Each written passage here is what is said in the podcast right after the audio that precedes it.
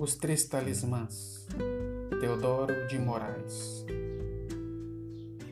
Que é preciso para aprender? Perguntou um filho ao pai.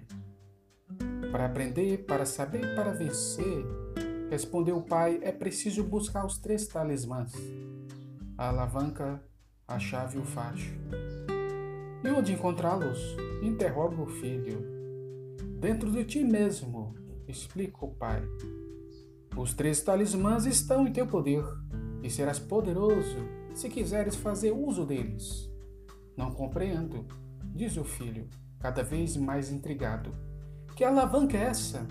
A tua vontade. É preciso querer, é preciso remover obstáculos para aprender. E a chave? O teu trabalho. É preciso esforço para dar a volta à chave e abrir o palácio do saber. E o facho?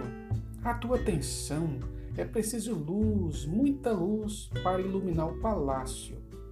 Só assim poderás ver com clareza e descobrir a verdade que vence a ignorância.